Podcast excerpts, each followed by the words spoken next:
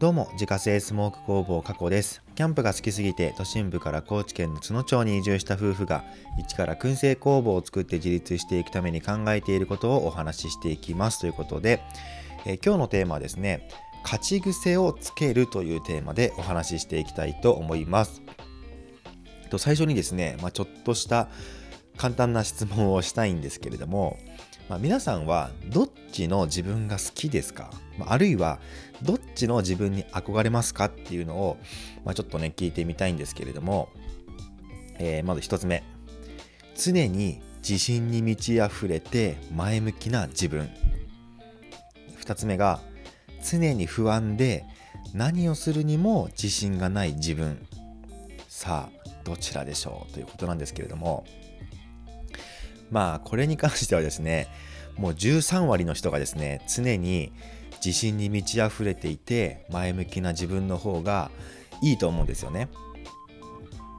でなんでその常にね自信があって前向きな人は、まあ、そうなっていったのかっていうのは、まあ、結構こう明確に理由があると思っていて、まあ、それが今日のタイトルにもなっている勝ち癖がついているっていうことだと思うんですね。で、えー、まあ、話を進めていく前にこの勝ち癖とか負け癖ってなんか言葉としては聞くけどそれって何なのっていうところからえっと、整理していきたいなと思うんですけれどもここで言うその勝ち負けっていうのは、まあ、実際に勝ったとか負けたっていうことだけではなくってその勝ち癖っていうのはまあ、要は、えー、何をやってもうまくいくだろうとか結果を出せるだろうっていうそういうマインドのことをまあ勝ち癖って言ったりするし負け癖っていうのは逆に、まあ、どうせうまくいかないだろうからやめておこうっていう、まあ、そういうマインドのことをまあ指したりすると思うんですね。だからその負け癖がついてしまうと、まあ、そもそもやってみようとすら思わない行動してみようとすら思わないで、まあ、そうやって実際にやらないから勉強しようとも思わないし勉強しないから、まあ、理解しようとも思わないっていう、まあ、そういう負のループに陥ってしまうんですね。でそういう人ってもうなんか負けているというかその結果を出せていないっていうことがもう当たり前だしでその状態になっていても、まあ、何とも思わないしでしかもですね自分が結果を出していることに申し訳なさを覚えて、えー、いるっていうね自分が結果を出そうとするとなんかそれに対してちょっと申し訳ないっていう感情が芽生えてしまうっていうところで、まあ、そのいいところでなんか一歩引いてしまったりとかっていうですね、まあ、なかなかこう辛い状態になっていっちゃうのが、まあ、負け癖がついている人の特徴なのかなと思います。でそれってやっぱでも嫌じゃないですか。じゃあその勝ち癖をつけるには、まあ、どうすればいいのっていうことなんですけどあのこれはもう超絶シンプルだなと思っていて、えーとまあ、3つあるんですけど1つが自分が結果を出せるところっていうのを意識的に選ぶっていうことが1つ。で2つ目が結果が出せていない中でも良かったところを見つける。あるいは行動したこと自体を褒める。で3つ目が結果が出るまでやるっていう。まこの3つをですねあの繰り返し繰り返しやっていくことで、まあ、勝ち癖がついていくんじゃないかなって思っていて、まあ、これはあのどちらかというと、まあ、僕の実体験をもとにね今語っているんですけれどもあの僕ですね今思えば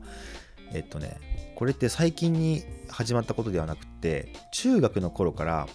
その自分が結果を出せる場所を意識的に選ぶっていうことを結構普通にやってたなと思って。であの何かっていうとですねあの、まあ、その高校受験の話だったりするんですけれども、まあ、普通ねその高校受験をするってなると、まあ、少しでもいい高校に行ってでそこから、まあ、いい大学に進んでいってでいい大学からいい会社に就職するっていう風にまあ普通はやっぱ考えるじゃないですかいい会社に就職するためには、まあ、いい大学に行かなきゃいけないしそのためには、まあ、いい高校に行こうねっていうのが、まあ、普通だと思うんですけどもただですね僕はあのこれといってねあの勉強が得意ではなかったんですよなので学力で勝負したら他の人に余裕で負けるなって普通に思ったんですよ。で仮にねその受験勉強めちゃくちゃ頑張って、まあ、いい高校に入れたとしてもその入ったね高校であの頭のいい人たちとさこう競い合ったらボロ負けするってやっぱ思ったしでそうなるとやっぱり成績がねこう下の方になっていっちゃうので、まあ、そうなるともういい大学に入るっていうことが、まあ、早々に消え去ると。でそうなると、まあ、結果的にいい会社に行けるかちょっと危うくなるぞっていう、まあ、そういうふうに思ったので僕の場合はね僕に限っては、まあ、限ってはっていうのはおかしいか。僕の場合はそのいい高校に入る。まあいい高校っていうのはその学力の高い高校にね入るっていうのは、まあ、正解ではないなって思ったんですよ。中学生ながらに、まあ、だったらどうするかっていうと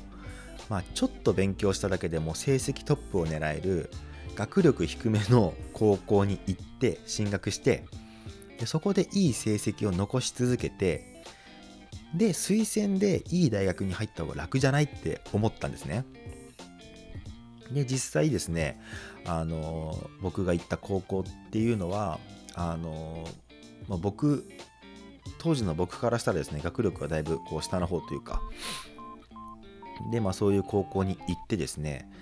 で、まあ、その結果、ほんとちょっと勉強しただけで、てか普通になんか授業を聞いてるだけでテスト、満点取れるみたいな、なんかそんな感じのですね、あの学校に行ったんですけれども、まあ、そのおかげでですね、もう高校3年間の間はずっともう学年トップの、えー、成績だったし、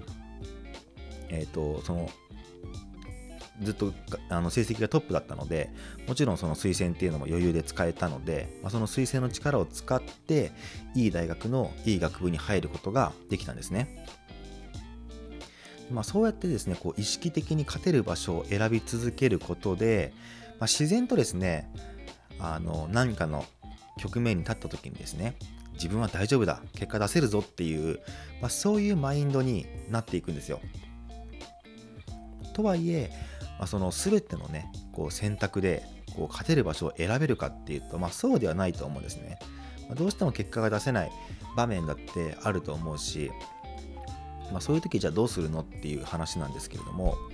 もうそうなった時はですね、あのまあ、結果が出せないなりにその中でも良かった部分を、まあ、見つけて褒めてあげるとか、まあ、あるいはその行動したことそのものを褒めてあげるっていうのがすごいいいなと思っていて。うんと、じゃあ例えば何か1個例出して話したとするとそうだなえっとじゃあ例えばその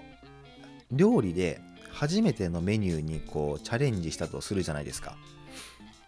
で結果ですねあの味付けが最悪で全然美味しくないものが、まあ、出来上がったとしてね。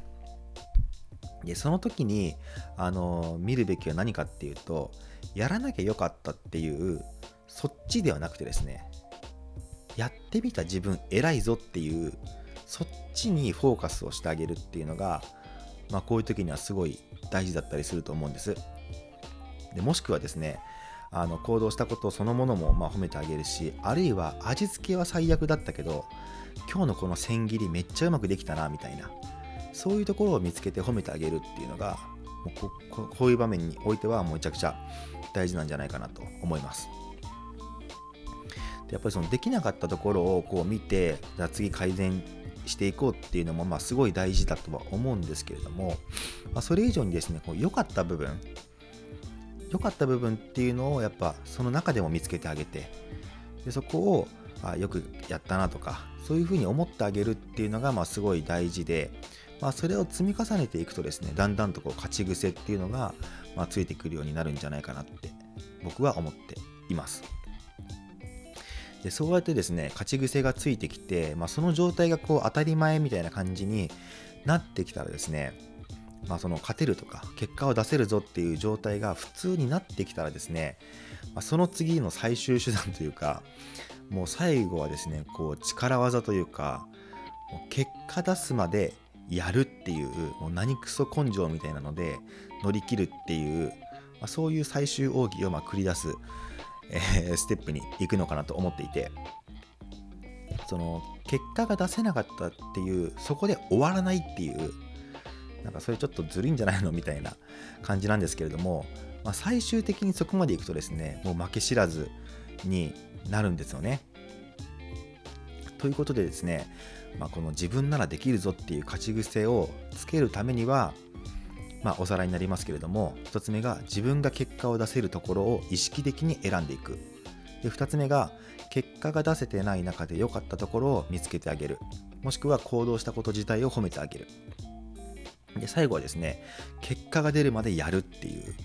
まあ、そういうあのことをしていくとですね勝ち癖がついていってだんだん自分に自信がついてきて何をするにもあの前向きに取り組めるようになりますよということでですね今日は勝ち癖をつけるというテーマでお話をさせていただきました。リピーターさん急増中のスモークナッツの購入は Web ショップから購入が可能です。概要欄にショップページのリンクがありますのでご確認ください。過去の詳しいプロフィールや商品取扱店舗についてはホームページに掲載しておりますので詳しくは概要欄からご確認ください。それではまた明日。バイバーイ。